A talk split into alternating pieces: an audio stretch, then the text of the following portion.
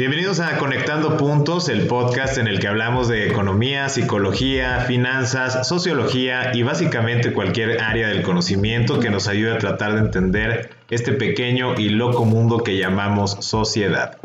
Yo soy Luis Armando Jiménez Bravo y el día de hoy vamos a hablar de El camino del rockstar. Este podcast es una producción de Blackbot. Bienvenidos a Conectando, puntos, con Luis Armando Jiménez Bravo, presentado por CESC Consultores. Conectando Puntos. En esta emisión tengo el gran gusto que me acompañe mi gran amigo y aparte hiper especialista de referencia en temas de desarrollo humano y organizacional, Sergio Nava Patrón.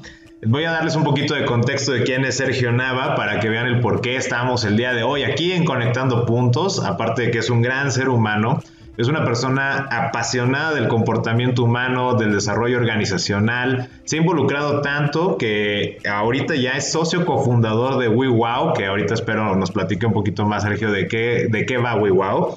Antes de eso fue fundador de Upper Talent, la cual logró con su buena decisión y, y, el trabajo que ha sido de impulsar todas estas actividades ser reconocida en el ranking de las mejores consultorías de México. Ya por lo mismo ha sido conferencista internacional y ha participado en varias ocasiones en las TEDx Talks. Y bueno, sin más, estimado Sergio, amigo, ¿cómo te encuentras el día de hoy? Pues muy contento, mi querido amigo. Este, ya nos debíamos este espacio y compartir con tu gente. Pues yo encantado para platicar de, de lo que tú me indiques. Sabes que nos hemos aventado pláticas de horas y yo sé que el reto es el tiempo. Entonces, tú marcas la pauta, mi querido Luis. Perfectísimo, amigo. Pues sí, como dices, queremos extendernos mucho, pero vamos a tratar de ser muy concretos en esta primera emisión del 2021. Y la razón por la cual empezamos este año con una emisión respecto del camino del rockstar es precisamente porque dentro de estas pláticas que comenta Sergio, pues hemos hablado mucho de la importancia de la intención, del propósito y de muchas veces lo que confunde a las personas en su desarrollo personal, profesional, y dentro de una organización, un emprendimiento, etcétera, es que no ubica exactamente pues cuáles son sus fortalezas, qué puede hacer con eso. Vamos, eh, como dicen luego eh, comúnmente, pues no saben ni para dónde ir. Hay una confusión total de a qué le tengo que apostar. Me voy por la rentabilidad, me voy por la felicidad, me voy por la satisfacción personal, por el cuidar a mi familia. Y todas estas preguntas pues hacen mucho ruido y terminan por se da esta parálisis por análisis, ¿no? Donde tengo todo este ruido y termino por no ejecutar nada, procrastino, eh, me da flojera hacer las cosas y bueno, pasa otro año y otro año y otro año. Y con esto que espero que nos puedas compartir, pues la primera pregunta para ir liberando estos temas es, eh, primero que nada, ¿tú qué les puedes decir a las personas respecto a encontrar su propósito, su intención, o cómo ir dando respuesta a toda esta nube de inquietudes para que vayan teniendo un sentido de hacia dónde canalizar su energía y las actividades que ellos realizan todos los días? Julio, muy, muy potente tu pregunta, amigo, y al final yo creo que es un trabajo que no termina. Yo me identifico totalmente con el dolor que hablas, ¿no? De esta parte de no tener claridad, en lo que es tu carrera personal o profesional, el estar rediseñando, el estar pensando si estás bien, si este es el lugar en el que tienes que estar. Eh, yo he estado ahí muchísimas veces, yo creo que es un proceso de entrada que invitaría a la gente a que no se desespere, no es algo que vayas a tener eh, debajo de las piedras, encontrar una respuesta y esa es tu respuesta o esa es la respuesta. La realidad es que es un proceso y en mi caso lo que les puedo compartir es una cuestión de estar reflexionando, analizando, teniendo feedback constantemente de las personas. Y el propósito al final, yo siempre he sido un convencido de que uno lo va definiendo. Hay dos elementos, una cosa innata, unas cuestiones que no elegimos, que es algo que nos llama, que nos da el fuego, ¿verdad? el fuego es algo que no podrías dejar de hacer por nada del mundo, pero otra parte yo sí creo que es cincelar ese, ese mármol, es decir, una parte es lo que te mueve, pero hay acciones que debemos de tomar, es estar eh, experimentando diferentes cosas, experimentando, dándonos oportunidad de diferentes eh, pasatiempos, disciplinas, personas, contextos, empresas, libros. Es decir, debemos de ser una antena parabólica enorme para que tengamos diferentes estímulos y de esos estímulos vayamos detectando con cuáles vamos conectando y ahí es donde debe de estar un poco más nuestro enfoque de recursos, ¿no? De recursos me refiero a, las acciones que tomas, a, tu tiempo, en dónde dedicas tu tiempo, en dónde está tu mente, pero para eso debemos de, tener primero un, rango amplio. Hay, hay, un libro que, a mí me encanta leer, eh, lo, sabes, que, y yo sé que tú también eres un adicto a leer, este, hay un libro que me encanta que se llama Range, rango, y habla de esta multipotencialidad, habla de, las personas que, se dan la oportunidad de tener un rango amplio de experiencias, un rango amplio de intereses, que en lugar de acotarse a una sola, se dan esta oportunidad de darle lugar en su vida a diferentes líneas de, de actividades, de pasiones, de gustos, de intereses. Y en la medida en que ese rango eh, se amplía y se vive, van teniendo mayor claridad para irlo acotando poco a poco. Entonces es un libro de entrada que a mí me gustó mucho.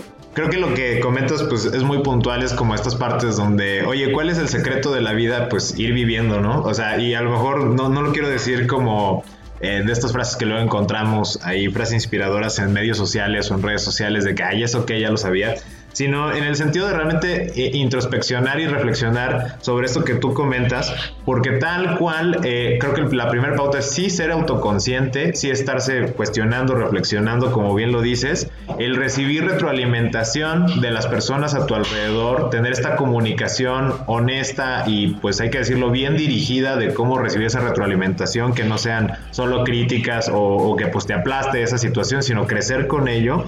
Y algo muy importante, la experimentación o sea, eh, esto que comentas del libro de rango es de, wow, o sea, date la oportunidad, estás dudando en hacerlo, pues dentro de las límites de, obviamente, la dignidad y el respeto, etcétera, y la ética, pues date la oportunidad de vivirlo, de experimentarlo, y a lo mejor ahí es donde vas a descubrir en ese experimento dónde estaba aquello donde querías dirigir tu energía y orientar tu, tu sentido de vida, inclusive, ¿no? Y también mencionabas ahorita algo importante, que esto te lleva a ser, pues, una persona, digamos, más un generalista, si te das esa oportunidad, que un especialista en, en, algo muy particular. O sea, te dejas de encasillar en un solo punto como el estereotipo, ¿no? De, ah, es que fulanito nada más le gusta esto, o fulanito nada más hace esto, y le vamos dando al, a ser generalista y darte esa oportunidad. En este sentido, por ejemplo, las personas, tanto emprendedores, empresarias y también, por ejemplo, quienes están trabajando en una organización, eh, ¿tú qué les has recomendado o tú qué les has comentado de cómo pueden optarse a darse esa oportunidad de ampliar su rango? ¿Qué es lo que pueden hacer? ¿Cuáles serían unos primeros pasos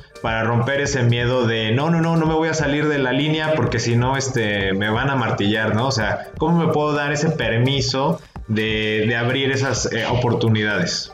Mira, yo creo que eh, para darnos permiso de hacer nuevas cosas, a mí en lo personal, voy a hablar en primera persona, a mí lo que me sirve y me ha servido toda la vida es entender y del por qué o qué hay detrás o el beneficio detrás de darme ese permiso. ¿Qué hay detrás? ¿Cuál es la zanahoria detrás de, permitirme abrir el rango y, tener varias experiencias y salir de, la caja? El beneficio eh, más inmediato, y eso me recuerda un poco de la primera TED que di, de la TEDx Talk que di, se llamaba Música, Psicología e Inversiones. Algo de lo que aprendí precisamente en las inversiones, y hablando de ser generalistas, eh, pues sí, yo soy mi primer carrera en la psicología, pero también me apasionó Wall Street y estuve un tiempo ahí invirtiendo y aprendiendo de la psicología de las masas y demás.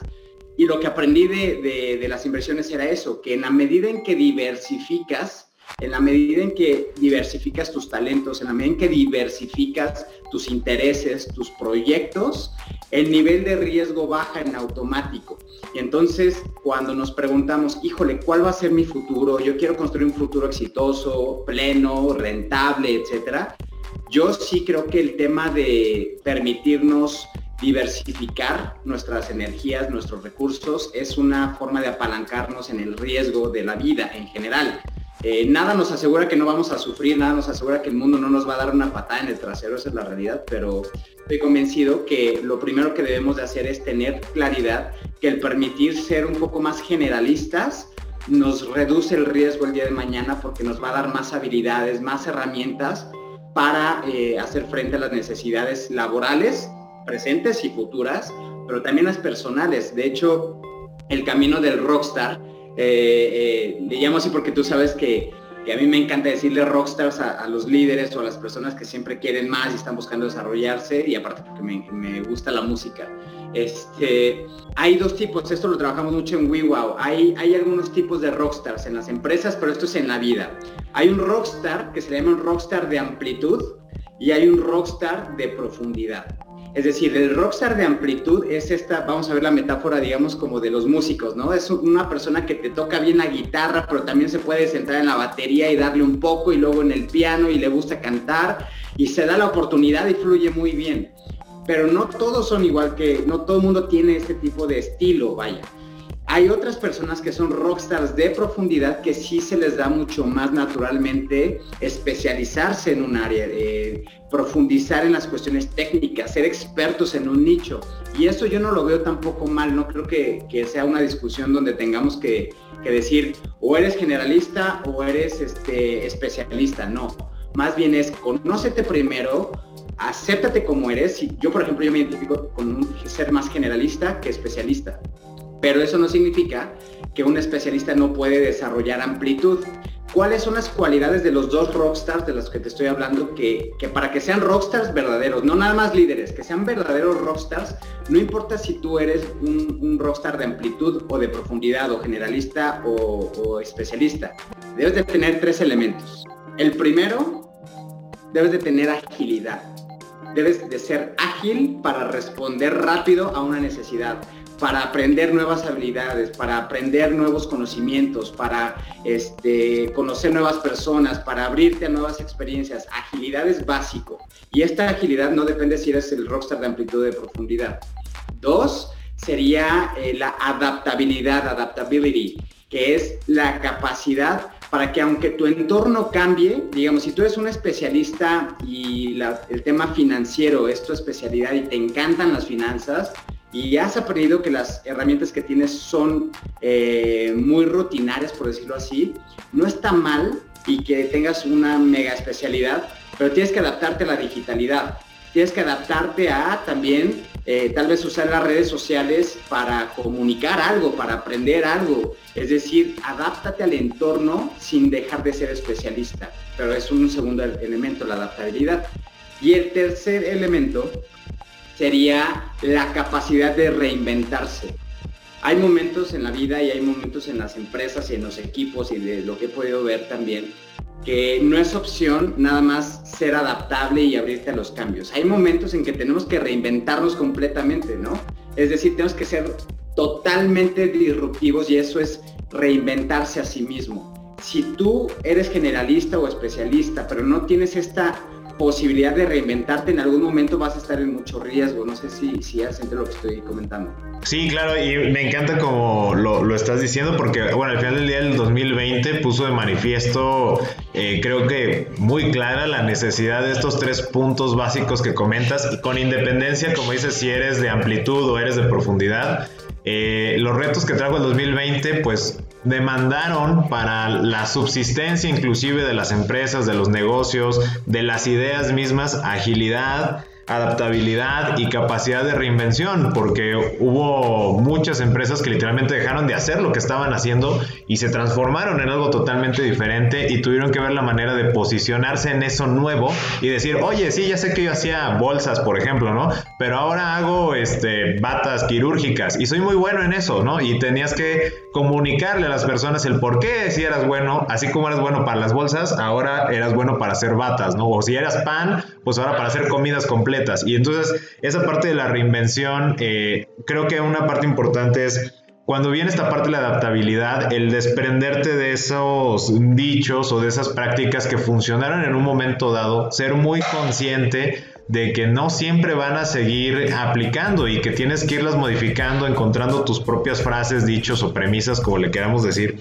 Y he notado eso, justo en 2020 lo noté con varios empresarios, eh, lo, lo refuerzo con lo que comentas, que se quedaron con esta escuela de lo que aprendieron posiblemente de la generación anterior, de cómo tratar a los empleados, de cómo sacar el cálculo de la utilidad, prorratear materiales, etcétera, o sea, cualquier cosa que fuera de su operación.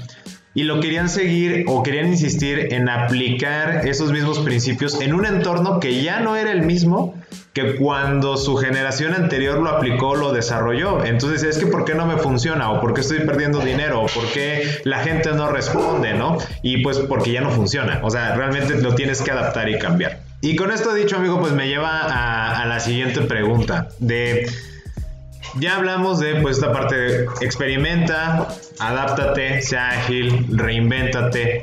Pero viene un punto, pues, de alguna manera fundamental, el lidiar con la incertidumbre, ¿no? O sea, si yo hago todo esto, hay un elemento de incertidumbre constante, eso causa ansiedad, causa angustia, eh, no me refiero al cortoplacismo de si sigo teniendo trabajo mañana o al mes siguiente, es como de, bueno, pues si de todas maneras, este, con esto del COVID todos nos íbamos a enfermar, quienes lamentablemente sí en sus familias lo vivieron al extremo este, total de que alguien falleció en sus familias, eh, pues viene esta duda y esta inquietud de, bueno, y entonces, pues, ¿qué estamos haciendo aquí? ¿Cuál es la respuesta a la que me tengo que ir? Me voy al hedonismo total, ¿no? Busco nada más este, vivir mi vida desde el placer, busco vivir mi vida desde trabajar, trabajar para ahorrar, ahorrar y entonces no preocuparme por una cuenta médica o le apuesto a la felicidad. ¿Y por qué te hago la pregunta con este enfoque? Porque yo sé que tú, mucho de tu premisa es precisamente trabajar hacia la felicidad de, las personas que encuentren eso que es la felicidad. ¿Tú qué les dirías para lidiar tanto con esta falta de, de certidumbre en su entorno actual como en esta búsqueda de la felicidad desde el enfoque individual? ¿Tú qué es lo que has compartido con tus audiencias? Aquí digo yo, hay dos, yo creo que te puedo responder de dos líneas, la parte técnica como de herramientas, que a mí me gusta mucho brindar herramientas, y otra personal. Y empiezo por la parte personal. Yo te puedo decir que ante las incertidumbres en su momento, pues yo era un total enemigo de la incertidumbre yo, yo creía que podía de crearme una carrera exitosa en el mundo corporativo y que esa era la manera de, asegurarme un futuro mientras yo hiciera bien mi trabajo, mientras fuera este, alguien eficiente y, destacado, eh, pues tenía mi futuro asegurado, porque yo decía, si emprendo, pues me pongo en riesgo, ¿no? Y más por el antecedente, con mi familia, mis papás ambos se dedicaron a las ventas y era pues muy variable, un entorno muy inestable, donde nos iba o muy bien o muy mal y yo decía, yo no quiero eso, ¿no? Entonces yo creí falsamente que en el mundo corporativo ya iba a yo, iba yo a crearme una vida más estable. Nada más este, distante de la realidad. Algo que he aprendido es que pues claro que la incertidumbre y la inestabilidad es parte de la vida, digo, la vida nos lo dice, este, las, en, la TED, que les vuelvo a decir, está, está padre que las puedan revisar, pues ahí hay principios en la vida que nos dice que no podemos esperar estabilidad, o sea, no hay control total de las cosas. Y si de todas maneras no vamos a controlar las cosas, pues ¿por qué no darnos oportunidad de hacer lo que nos apasiona? Porque incluso en donde está tu fortaleza, y tu fortaleza no es nada más tu talento, tu fortaleza es tu energía y tu pasión. Cuando tu energía y tu talento se fusionan en, un, en una actividad, automáticamente el potencial aumenta. Entonces, ¿Para qué invertirle energía nada más en donde hay buen talento o donde hay mucha pasión? No tiene por qué ser escindido, es cuestión de estar viendo dónde está esta fortaleza. Yo creo que es un 80-20 en donde el 20% es una cuestión estratégica, hay cosas que vas a tener que hacer que no te, que no te gusten, pero el 80% debe estar alimentado de tu energía, de tu motivación en donde digas, esto que estoy haciendo, aunque ahorita no tengo resultados inmediatos, sé que estoy dispuesto a hacerlo en el largo plazo.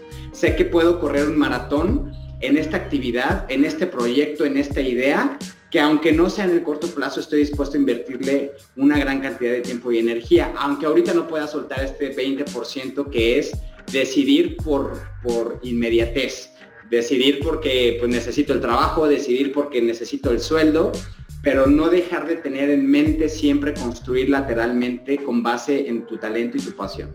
O sea, esto sería la primera parte. Eso me encanta, amigo, porque creo que eh, el mensaje, vamos a decirlo, yo lo voy a decir entre líneas, es como no hay que confundir planeación con certeza, ¿no? O sea, la, planeación, como dices, hay un 20% estratégico donde naturalmente pues vas a hacer cuentas, vas a estar vislumbrando, oye, cuál es mi gasto, qué puedo vender, veo mis capacidades, qué tanto puedo entregar. O sea, eso es una parte de, bueno, lo voy a planear, pero no hay que confundir que vamos a apostar a la planeación confundiendo que eso es la certeza absoluta o la certidumbre absoluta de que algo definitivamente va a ocurrir como yo decidí que iba a ocurrir y en consecuencia tengo que sacrificar mi pasión, mi motivación, mi energía porque este es el caminito seguro. O sea, creo que lo, el mensaje que mencionas es no hay camino seguro, el camino tú lo vas construyendo, sí hay una parte de planeación, sí hay una parte de visualización, sí hay una parte de materialidad, inclusive tangibilidad de los elementos que vas construyendo, pero sin eso no va acompañado de una fuerte carga de energía, de motivación y de pasión, entonces menos todavía va a ser seguro ese caminito, ¿no?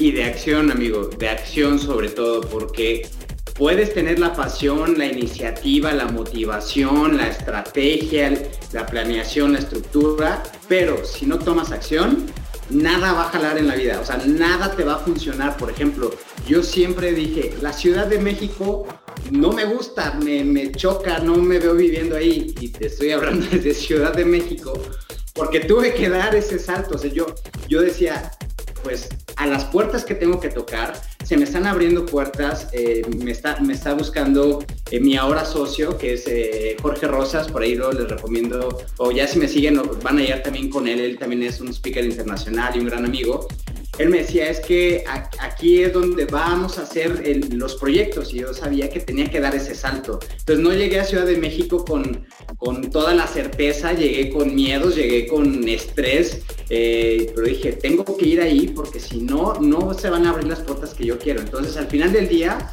uno podrá planear, podrá tener toda la emoción y, la, y, el deseo, pero si no accionas, si no te das esa oportunidad de saltar al vacío, entre comillas, porque yo no creo que se trate de saltar al vacío, si saltas con tus alas cargadas de pasión, de motivación y de estrategia, aviéntate. No te avientes por aventarte, pero haz el trabajo previo, este 20% del que estamos hablando, hazlo y después aviéntate.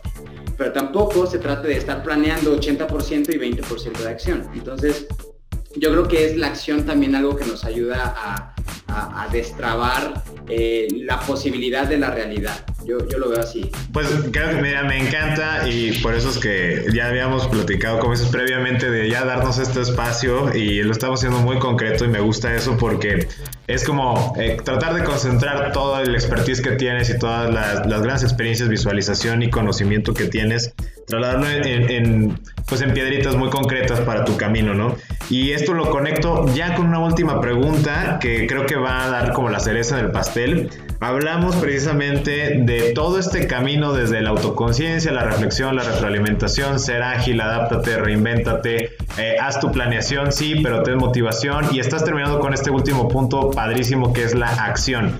Mi, mi tema es que me han estado llegando muchos correos de, de exalumnos y mensajes por ahí en redes sociales sobre todo de personas jóvenes, me refiero, digo, no es que nosotros seamos este, mayores, ¿verdad? Pero sí este, más jóvenes que nosotros, que pues pasaron por esta situación que también en algún momento vivimos de hacia dónde voy a destinar mis, mis actos, mi energía, hacia dónde, esa pasión y esa planeación, cómo ya la voy a empezar a ejecutar. Y la duda común ha sido eh, ya sé que quiero, me apasiona, pero me da mucha flojera comenzar. O no sé hasta qué punto lo tengo que hacer. No sé cuál es mi referente de actuar. Básicamente es el procrastinar la, la situación o el dolor común que estamos visualizando en este momento en una población entre pues, los 18 y los 23, 24 años Alrededor de este tema de la acción, amigo, ¿qué consejo les pudieras dar para pues ir superando este tema del no acción o también el dejar las acciones inconclusas?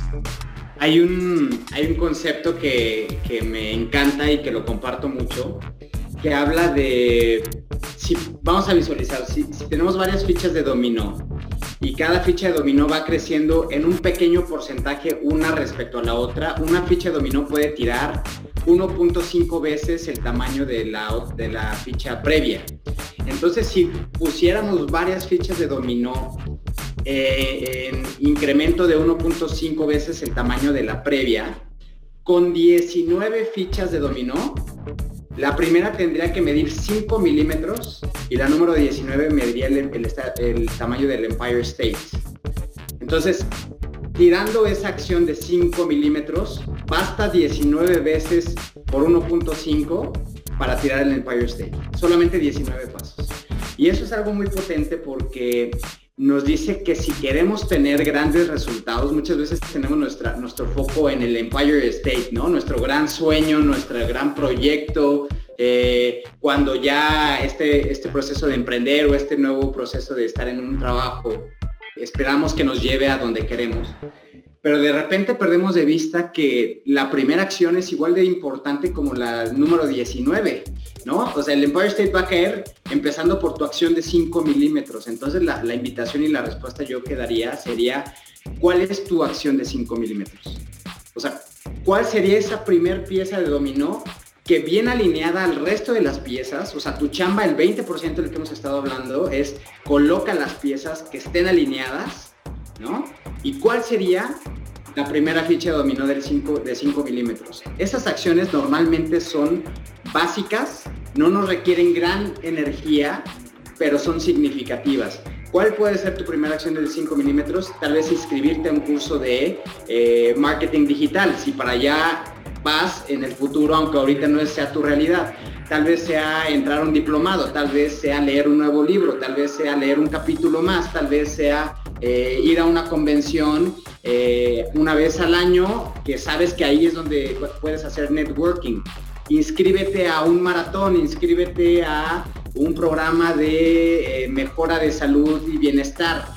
Inscríbete es una cosa y ya cumplir el resto del programa es otra, pero la primera acción es inscribirte. Y a veces no damos una primera acción de 5 milímetros por estar queriendo tener ya el Empire State.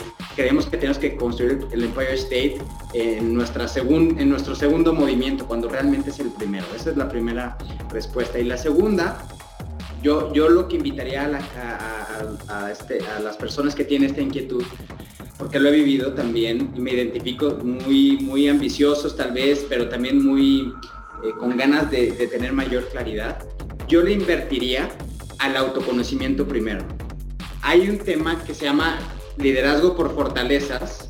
Y este liderazgo por fortalezas te dice que no necesitas estar llenando gaps, no necesitas estar llenando eh, tus, tus carencias, más bien enfocarte en tus fortalezas y en la manera en cómo tú aprendes. Hay un, hay un sistema que se llama Gallup, que es uno de los más reconocidos, eh, que hace un estudio de fortalezas. Te dice, no se trata de que quieras hacer todo, sino que hagas bien lo que te sale bien por naturaleza. Y en la medida en que sepas cómo aprendes, en la medida en que sepas cómo te desarrollas mejor, cómo te relacionas mejor, si tú agarras estas cinco habilidades principales y en eso inviertes tu energía, entonces vas a tener más resultados.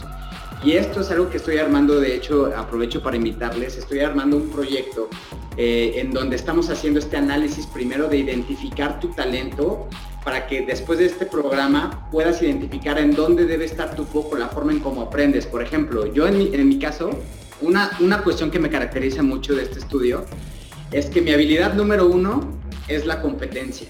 Y, y todo tiene luces y sombras, ¿eh? pero aquí lo que te dicen es, tú aprendes mucho comparándote con los demás, pero no porque eso sea malo, o sea, el riesgo de esa mi riesgo es que eso me puede frustrar un poco de más o puedo parecer poco sensible, pero no, o sea, yo aprendo en la medida en que cómo voy mejorando respecto al año pasado, cómo voy mejorando, cómo estoy mejor hoy en relación a, ayer. Este, me gusta eh, relacionarme con personas que me inspiren, que sean mejores que yo y aprender de ellos. Y yo busco igualarlos o superarlos porque así me relaciono yo con el mundo y así aprendo mejor yo. Pero eso no es la forma en que se relaciona todo el mundo. Pero yo al conocer que esa es una herramienta con la que yo funciono muy bien, entonces yo me pongo metas, yo, yo identifico líderes en mi nicho y digo, a ver, ¿con quién me tengo que asociar para que yo por mi competencia y mi nivel de competencia me eleve la barra yo solo? Yo no necesito que nadie me esté elevando la barra, yo me la, yo me la elevo. Esa es la diferencia, esa es mi chamba, pero a partir de conocerlo. Te estoy hablando una de cinco características, ¿no? Las personas tienen cinco cualidades particulares que en la medida en que lo puedan conocer, en la medida en que se puedan identificar y que sepan cómo funciona mejor en el mundo, van a sacar lo mejor de sus acciones y de su vida personal y profesional. Entonces, yo, yo creo que es uno, tomar acción y no sobrevalorar las pequeñas acciones. Y número dos, conocerte, ver cómo te conectas mejor, cómo aprendes mejor, cómo te desempeñas mejor. Y con base en eso, tomas decisiones y vas a tener más resultados. Así me ha funcionado a mí, pero, pero no siempre tuve la claridad. Hoy en día la tengo un poco más por este tipo de approaches que he aprendido, ¿no? Que Gallup la verdad es muy recomendable, pero ya luego les compartiré un poquito más de ese programa. Excelente amigo, pues suena súper interesante y naturalmente invitar a todos nuestros escuchas, inclusive los que se encuentran fuera de México, eh, eso no te lo había compartido, pero tenemos personas en Irlanda, en Perú, en Colombia que valoramos enormemente que nos estén siguiendo, en Estados Unidos, eh, insisto, yo nunca pensé que Irlanda fuera como un, país que nos fuera a escuchar, pero bueno, pues sorpresas te da la vida todo el tiempo, ¿no? Y qué bueno que con este tipo de cápsulas y todo este valioso contenido que estás dando en este momento, pues va a servir para impactar precisamente de manera positiva en la construcción del plan de vida, de la calidad de vida de cada una de las personas que lo decida aplicar desde su potencialidad, desde su singularidad.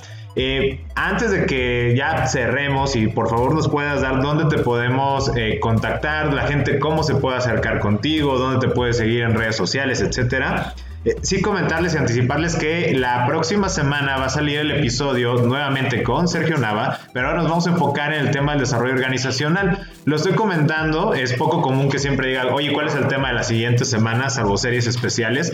Pero estos dos episodios son muy importantes porque primero hablamos del individuo, de cómo nosotros como personas vamos a buscar desarrollarnos y tener esta claridad en la construcción de nuestro proyecto de vida. Y claro que va a empatar ahora con el tema del desarrollo organizacional. ¿Qué pasa si soy empresario o emprendedor, tengo empleados? Pues cómo le hago para también transmitir e inspirar a todas las personas que están a mi alrededor. Bueno, y con eso dicho amigos, ¿dónde te pueden localizar? ¿Dónde pueden este, pues, estar en contacto directo contigo o en su momento adquirir estos proyectos que tú estás construyendo respecto a estas habilidades súper importantes para enfocar su energía?